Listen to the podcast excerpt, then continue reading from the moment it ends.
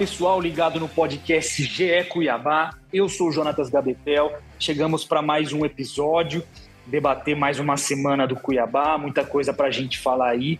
Tem, enfim, informações de bastidores, informações do dia a dia do Dourado, que está nessa luta árdua contra o rebaixamento no Campeonato Brasileiro. E comigo nesse episódio está ele, Gabriel Barros, que está sempre aqui conosco, setorista do Cuiabá no GE. Globo, repórter da TV Centro-América, comentarista. Fala Barros, beleza? Salve Gabetel, olá os amigos e as amigas do GE Cuiabá. Hoje só eu e você, né, Gabetel? Temos o desfalque da Bruna Ficagner, não conseguimos reforçar o elenco aí de última hora, mas a gente tem bastante coisa para conversar. Faltam 12 rodadas do Campeonato Brasileiro. Realmente eu acredito que o torcedor e a torcedora devem estar incomodados ou pelo menos preocupados, né, se o Cuiabá vai ou não permanecer na elite da, da, do futebol nacional e tem muita coisa para a gente conversar, muita coisa de bastidor. Vamos tocar essa meia horinha, 40 minutos aí para conversar um pouco sobre o Dourado. É isso. Cuiabá como eu disse no início, na luta contra o rebaixamento. Hoje é o atual 17º colocado do Campeonato Brasileiro, tem 26 pontos, está a dois do Coritiba, né, primeiro time fora do Z4, é, só que está num momento delicado, o Cuiabá no, no Brasileirão, é, vem de uma sequência bastante difícil, é, de resultados e enfim de adversários e também vai para uma sequência muito difícil também então é, aquela velha máxima de que não existe jogo fácil no Brasileirão. Isso é bem verdade, a gente sabe, a gente está principalmente acompanhando na cobertura do, do Cuiabá, enfim, do, do Brasileirão, sabe que essa é uma máxima que acaba se tornando verdadeira e eu queria propor aqui uma discussão até com você também que está nos ouvindo, né, o torcedor ou simpatizante do Cuiabá, quem quer que seja, é, sobre de fato essa questão do rebaixamento, se já é uma preocupação. Queria também ouvir, lógico, aqui meu amigo Gabriel Barros sobre esse aspecto, já que faltam 12 rodadas para o fim do Brasileirão, o Cuiabá tem 26 pontos, então se a gente imaginar aquela pontuação mágica que tem sido utilizada para se livrar do rebaixamento nos últimos anos de 45, entre 44 e 46 pontos, vamos colocar aí, né? Mas acaba que numa média se torna ali os, os 45 pontos, né? A grande meta dos times que lutam contra o rebaixamento. Então, é, dos 26 para chegar em 45, no mínimo Cuiabá teria que somar mais 19 pontos em 12 partidas, querendo ou não, é uma meta alta. Então, pelo que o time fez até hoje no Campeonato Brasileiro, é, será que já é motivo de preocupação? Vai conseguir é, elevar seu aproveitamento para se livrar do rebaixamento? O que, que você acha Gabriel Barros do que tanto o, que o Cuiabá apresentou até hoje, mas também do que pode apresentar na sequência do Campeonato Brasileiro.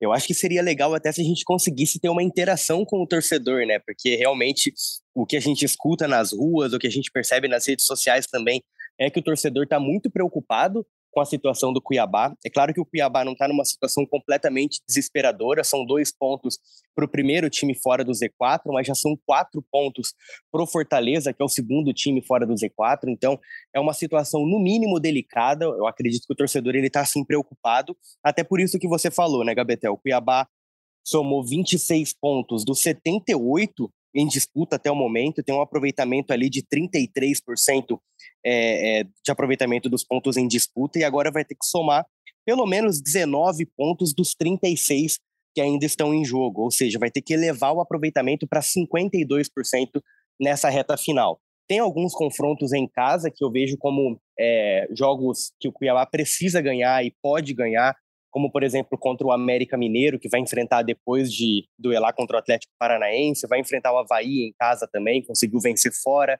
Na última rodada, enfrenta o Coritiba, é a última rodada, a, a gente não sabe como o Cuiabá vai estar tá já na, na, na, partida final do Campeonato Brasileiro. Na, na temporada passada, precisou dessa última rodada para se confirmar, mas é claro que o caminho estava muito mais é, confortável, né? O Cuiabá jogava por um empate ali é, contra o Santos na última rodada, dependia somente das próprias forças. A gente espera que o Cuiabá chegue na última rodada contra o Coritiba numa situação também confortável, mas vai ter que melhorar, né? E o que me assustou foi o jogo contra o Internacional. Eu acho que o Cuiabá vinha em uma evolução crescente nas partidas, foi melhor do que o Santos na Arena Pantanal, mas não conseguiu vencer. Foi melhor do que o São Paulo também na Arena Pantanal, mas não conseguiu vencer. E antes disso também tinha feito alguns bons jogos, né? Pelo menos de desempenho é, é, mais do, melhor do que o esperado. Já contra o Internacional eu vi o Cuiabá muito abaixo. Eu acho que o Antônio Oliveira é, errou na, na, na, no seu desenho tático, na sua escalação, colocando o Rafael Gava no lugar do Valdívia. O Cuiabá foi um time de uma fase só, que foi a fase defensiva, e quando você é, é, consegue exercer bem, entre aspas, somente uma fase do jogo, a, a probabilidade de vitória é muito pequena, né? O Cuiabá deu uma finalização no gol já aos 20 minutos da etapa final com o Valdívia, que entrou no segundo tempo, e foi aquele chute ali de fora da área, numa jogada individual. O Valdívia tira um coelho da cartola, acaba é, é, cortando a marcação e chuta para fora ainda. O chute nem foi na direção do gol. Então, isso me preocupou bastante, porque foi um Cuiabá que não conseguiu manter uma regularidade, né? Já oscilou de novo e nessa reta final a gente sabe que oscilar é tudo que o Cuiabá não pode. A gente tem que lembrar, gente, são 19 pontos dos 36. O Cuiabá conquistou 26 de 78. Então, realmente, a situação está complicada. É óbvio que é possível. A gente trouxe no Globo Esporte aqui de Mato Grosso até um matemático é, para falar sobre a situação do Cuiabá. Hoje, o Dourado tem 57% de chance de rebaixamento, ou seja, tem mais probabilidade de cair do que permanecer na elite do futebol nacional. É claro que é matemática, mas essa matemática ela também avalia a probabilidade de vitória nos próximos jogos, né? A gente tem que, é, sempre tem que considerar isso. Números são números e são frios se a gente é, é, analisar eles de forma fria, mas se a gente levar em consideração que o Cuiabá, por exemplo, vai enfrentar o Atlético Paranaense fora de casa, o Atlético que é um time muito forte em seus domínios, perdeu só um jogo dos 12 em disputa na, na Arena da Baixada, é um time que conhece o campo, que tem uma torcida que vibra bastante, é um time que está empolgado pela classificação à final da Copa Libertadores. No Cuiabá tem um confronto dificílimo, depois volta para jogar em casa contra o América Mineiro.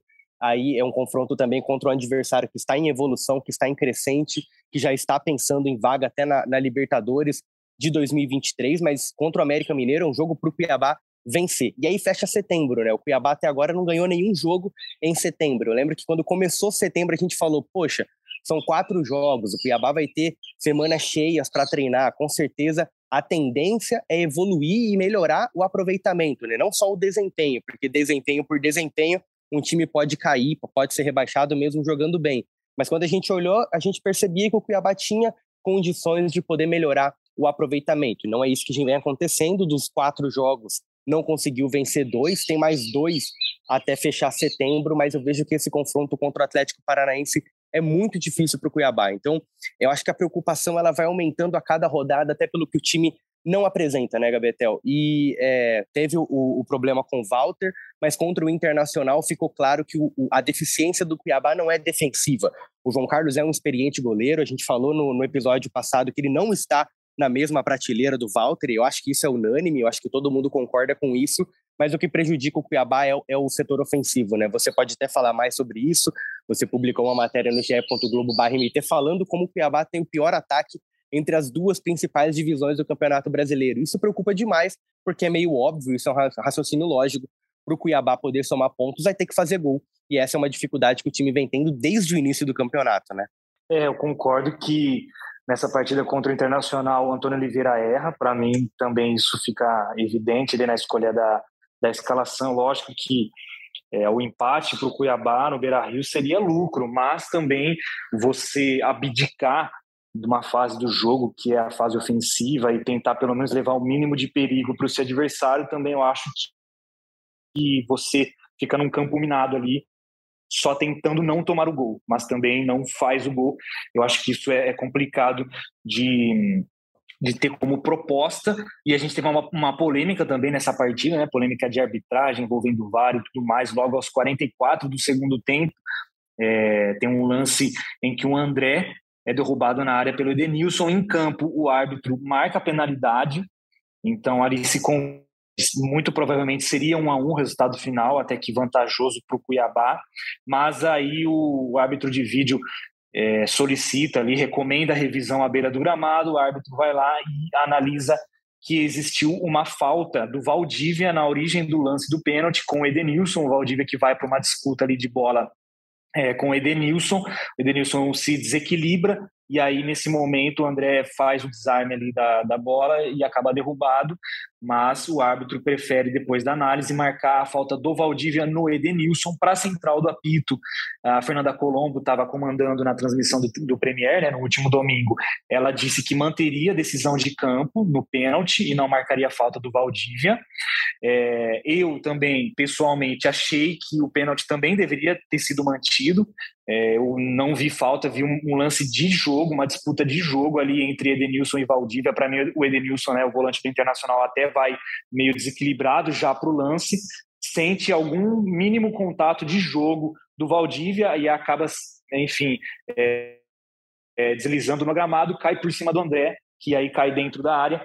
Então teve também essa polêmica, é, o auxiliar Bernardo, Bernardo Franco, que substituiu o suspenso Antônio Oliveira à beira do gramado, depois é, ficou bastante indignado, falou que o sentimento era de revolta por conta dessa intervenção do VAR e tudo mais, só que isso não vai mais mudar nada. Cuiabá acabou derrota, derrotado e mais uma vez se explicitou a grande deficiência do time no campeonato, que tem sido fazer gols. Como o Gabriel Barros aí já trouxe para a gente, virou até pauta para nós durante essa semana é, no GE. Globo. Você que está nos ouvindo e quiser ler, entre lá na, na página do Cuiabá, é, que o Dourado tem o pior ataque entre as séries A e B do brasileiro e também é o time que menos marcou no retorno do Brasileirão, menos até que o Juventude, que é o lanterna da competição. Então, a situação ofensiva do Cuiabá é bastante atribulada, bastante complicada. O time não tem conseguido render é, na frente. Com certeza, isso é um dos grandes motivos da atual fase de, é, do time estar na zona de rebaixamento e eu acho até que é, a defesa do Cuiabá impede que isso seja ainda pior, porque a, a defesa do Cuiabá está no mínimo ali, não sei agora, mas do que a gente veio é, tratando os assuntos nas outras semanas, a defesa do Cuiabá sempre esteve entre as cinco, seis melhores do Brasileirão. Então, o Cuiabá não corresponde no ataque e a defesa impede que a tragédia é, seja ainda maior. Então, a, fa a, fase do Cuiabá poderia ser é, ainda mais complicada se não fosse por conta de ter uma defesa ali sólida. Também, lógico, passa pelas mãos, digamos assim, do Walter, que não está mais disponível até o fim da, da temporada, mas o João Carlos, pelo menos ali nesse recorte que a gente tem entre São Paulo e Inter, mostrou que pode sim é, dar conta do recado e pelo menos não comprometer ali na meta é, do Cuiabá, mas com certeza são coisas que influenciam. Então, só para a gente entrar em números aqui, o Cuiabá hoje tem 17 gols em 26 partidas no Campeonato Brasileiro, média de 0,653 por partida, né? Se a gente entrar nessas, nessas frações dos números, né? E, e, é até menor do que o Brusque na Série B, porque como a Série B está adiantada, então, o Brusque tem 19 gols em 29 partidas.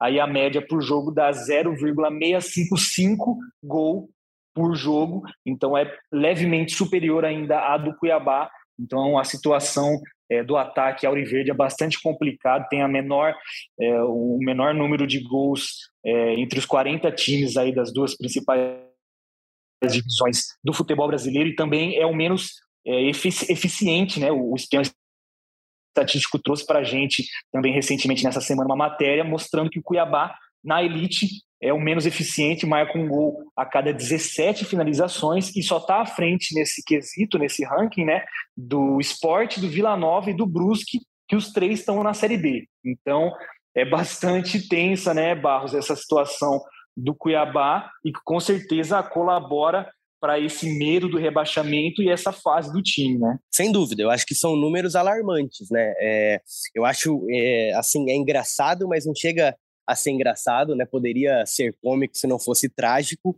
porque o Antônio Oliveira ele avalia ao contrário do que você acabou de falar.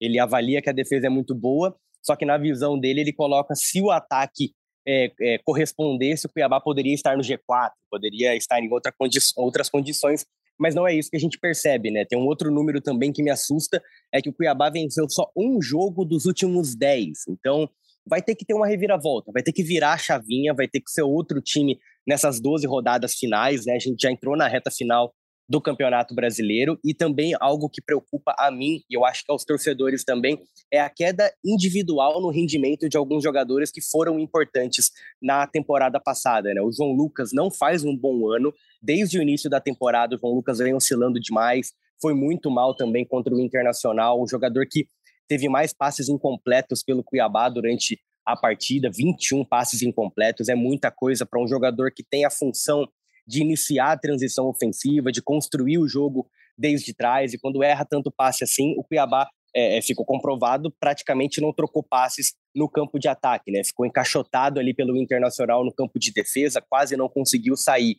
Outro jogador que caiu muito é o PP. O PP não vem conseguindo desempenhar o mesmo futebol que ele teve na temporada passada, um jogador que não consegue mais carregar a bola do setor defensivo para o setor ofensivo, que eu vejo que é uma das suas principais características, é né? um jogador que não tem um passe refinado, mas ele tem muita explosão, muita velocidade, consegue pegar a bola dos zagueiros e levar até os atacantes, mas ele não está conseguindo fazer isso. Também está errando muitos passes contra o Internacional, muitas perdas de bola. Teve um lance até que ele tropeça na bola e acaba caindo sozinho, que, que deixa realmente claro como o jogador está vivendo uma fase ruim. E aí também entra é, outros atletas, né? O Camilo perdeu vaga para o Camilo, Desculpa, o Camilo perdeu vaga para o Marcão, perder vaga para o Camilo é impossível, né?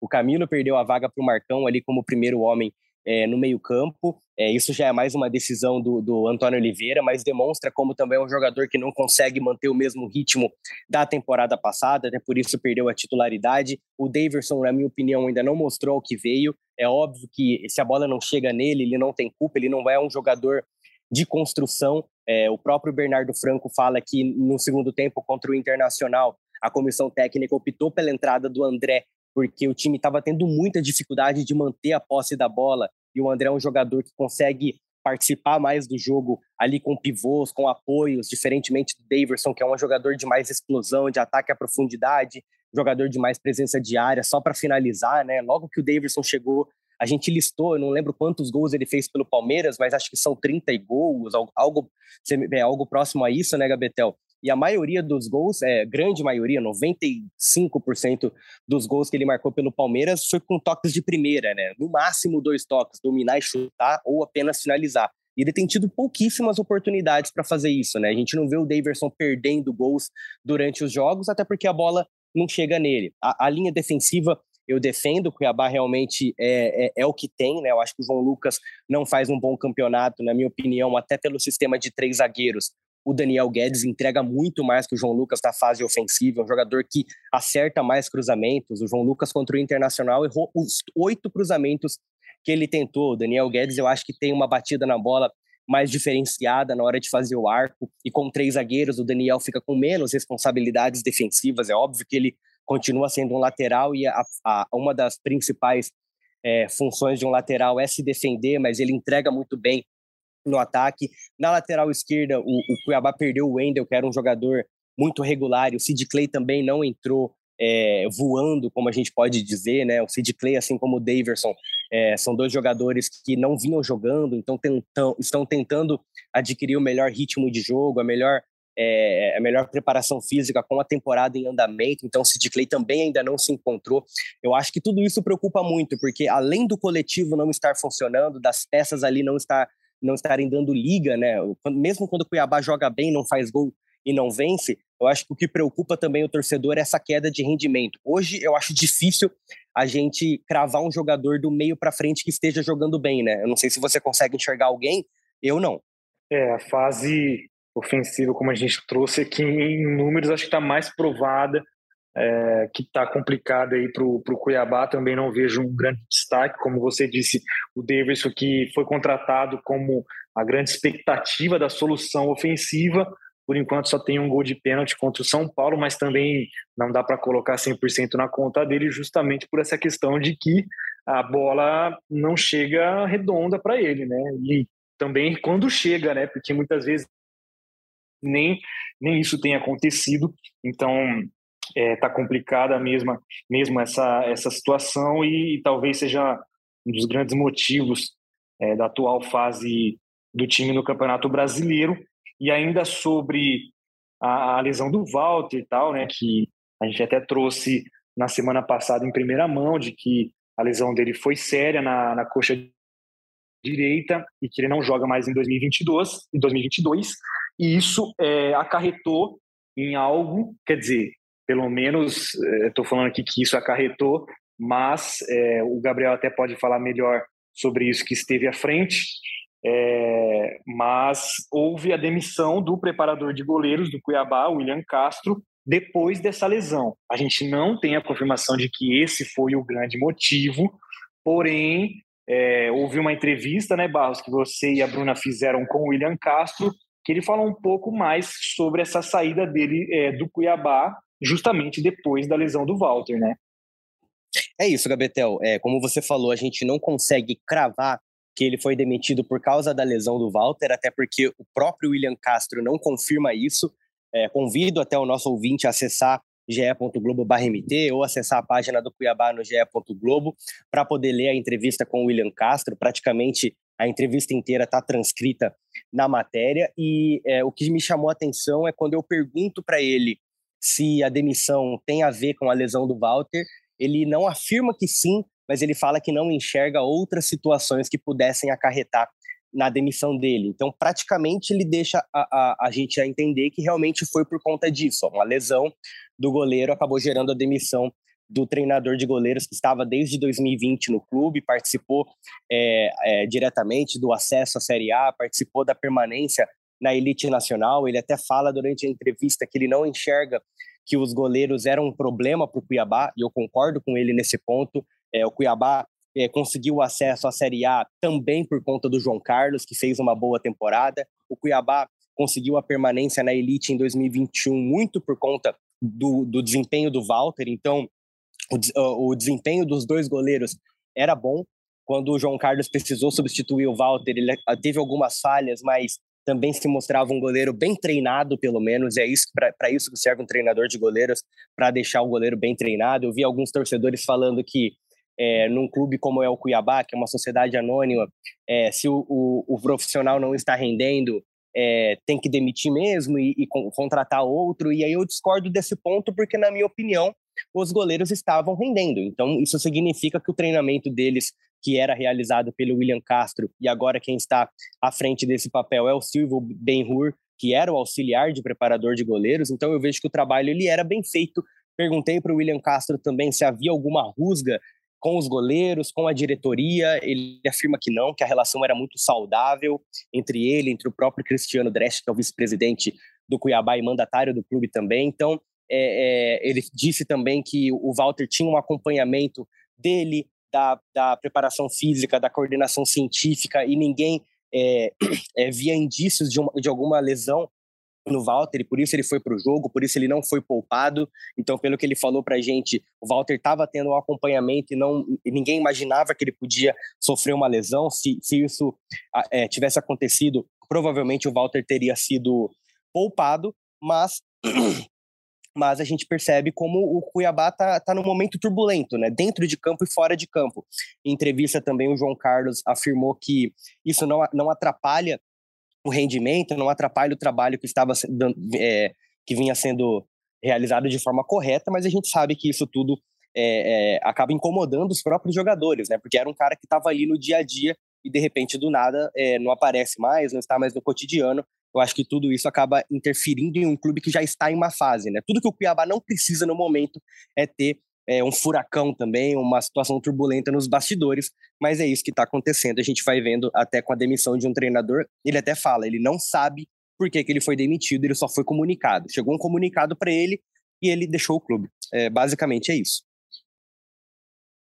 É, e bastidores é, conturbados também não, não ajudam em nada, né? Não só no futebol, mas na vida também. Se você não tem ali um ambiente de paz, de trabalho, um ambiente de harmonia, você dificilmente consegue render é, tanto quanto esperado no seu trabalho. No futebol é a mesma coisa, eu acho que é até amplificada essa questão, né? Porque um bastidor saudável ele ajuda demais ao time render dentro de campo, porque é, jogador não é máquina, né? A gente cansou também de ouvir isso, a gente cansa de falar isso. Jogador, técnico, comissão, ninguém é máquina, são todos seres humanos que também são afetados emocionalmente e afetados sobre tudo isso que acontece extra-campo, né? Então, com certeza ali uma turbulência em bastidor, um, um ambiente de trabalho não tão saudável, não é, não seja de tanta harmonia, com certeza é, influencia. Lógico que eu não estou falando que o Cuiabá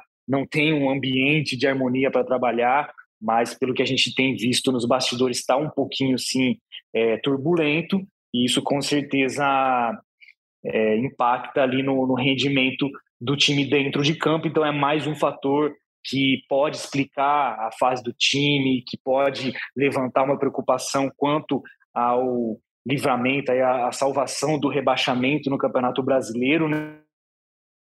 Então, com certeza são, são pontos para a gente discutir que fazem parte do debate tanto da gente aqui como também dos torcedores. A gente vê essas reações nas redes sociais, né? Os torcedores eles estão ligados. É, muitos até me impressionam porque eles sabem é, coisas assim do de dia a dia mesmo, enfim. Mas a gente sabe que o torcedor que ele é apaixonado, ele acompanha. É, é, ele sabe o, a composição do clube e tudo que, enfim, que envolve aí o time de futebol. E ainda nessa questão, Barros, de é, bastidores, de assuntos internos ali do que a gente tem acesso e fica sabendo, falando um pouco mais de jogos em si, de sequência, o Cuiabá internamente está contando aí com alguns resultados que podem ajudar e, e até salvar o time é, da Série B de 2023 principalmente de três jogos específicos, né, que são dentro de casa na Arena Pantanal, contra adversários que antes eram considerados até mais diretos nessa, nessa luta contra o Z4, hoje em dia nem tanto mais, apenas um deles, né, que é óbvio, que no caso é o América Mineiro, que é o próximo compromisso do Dourado em casa, depois de visitar o, o Atlético Paranaense, depois o Goiás e por fim o Coritiba, que é lá na última rodada, é, pode até ser o jogo que vai definir quem é, quem fica ou não, mas o time a, internamente basicamente está contando com esses nove pontos. Só que além desses nove pontos, tem que somar muito mais, né, né Gabriel? É, se a gente pensar nos 45 pontos, teria, teriam que ser esses nove mais 10, sendo que a sequência de 12 jogos do Cuiabá próximo é muito difícil. Tem Atlético Paranaense é, fora, você tem Flamengo é, aqui na Arena Pantanal, mas é o Flamengo, você tem é, Atlético Mineiro fora, Corinthians fora, é, Bragantino fora. Então a tabela também está bem difícil para o Cuiabá, né, Gabriel? A gente já iniciou o, esse episódio falando sobre que o Cuiabá precisa de 19 pontos, né? Então, é, 9 não, são, não serão suficientes, mas o Cuiabá, dentro do clube, conta sim com vitória sobre o América Mineiro, sobre o Havaí e contra o Coritiba também dentro de casa. Além desses jogos em casa o Cuiabá conta com uma vitória contra o Bragantino, fora de casa, também conta com uma vitória diante do Botafogo, também fora de casa. Então, o Cuiabá já fez um planejamento do que precisa nessas últimas 12 rodadas. E aí fica até o questionamento para o torcedor, né? Será que o torcedor está confiante que o Cuiabá vence esses jogos contra o Bragantino, em São Paulo, contra o Botafogo no Rio de Janeiro? Se vence esses três também que a gente citou aqui na Arena Pantanal. Eu acho que dá para eu tinha falado assim. Eu tinha falado Goiás, mas é Havaí, né? Que, que é Havaí, tratado internamente como. É, mas tem o Goiás também em casa que de repente também. possa ser um, uma outra vitória, né? Exatamente. É, é assim, são jogos que precisa vencer, né? Então, na, no último episódio eu até falei que o Cuiabá chegou no momento em que não pode mais olhar adversário.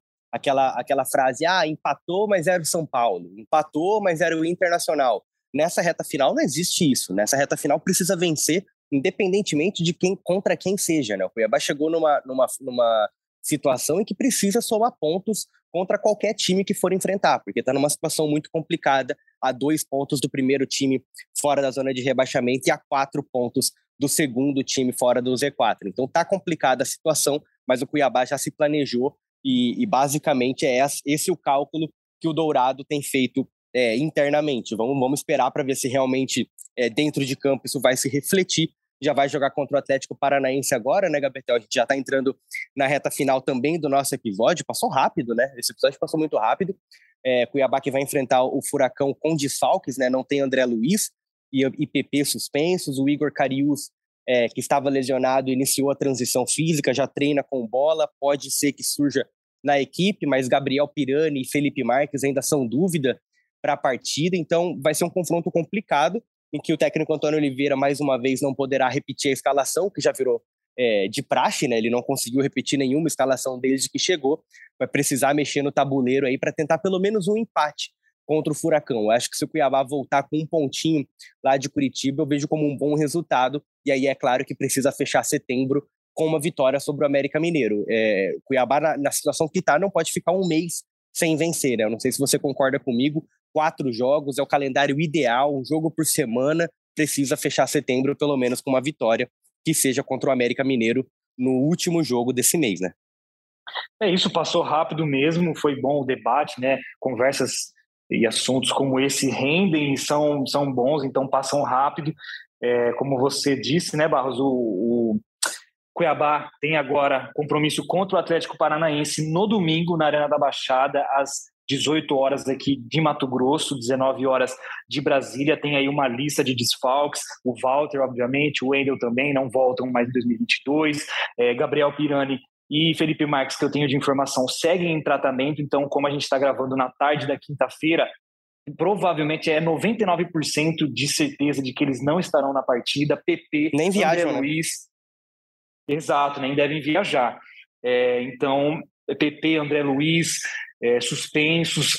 É, então, o Igor Carius em transição pode ser, de repente, uma opção no banco de reservas ali para o Sid Clay. Então, vai ter uma dor de cabeça bem grande aí o Antônio Oliveira para armar esse time. A gente torce, lógico, sempre para o melhor é, para o Cuiabá, que pelo menos volte com um ponto na bagagem é, lá de Curitiba e depois, no dia 28, volta a jogar em casa contra o América que é também aí uma esperança de vitória. Então, encerramos por aqui nossa, nosso episódio do podcast GE Cuiabá. Deixo também a questão para você que está nos ouvindo. É Já é motivo, nessa altura do campeonato, para o Cuiabá se preocupar com o rebaixamento? O que vocês acham? Deixo essa pergunta no ar, me despeço. Eu sou Jonatas Gabetel, esteve comigo aqui Gabriel Barros. Até a próxima, um abraço.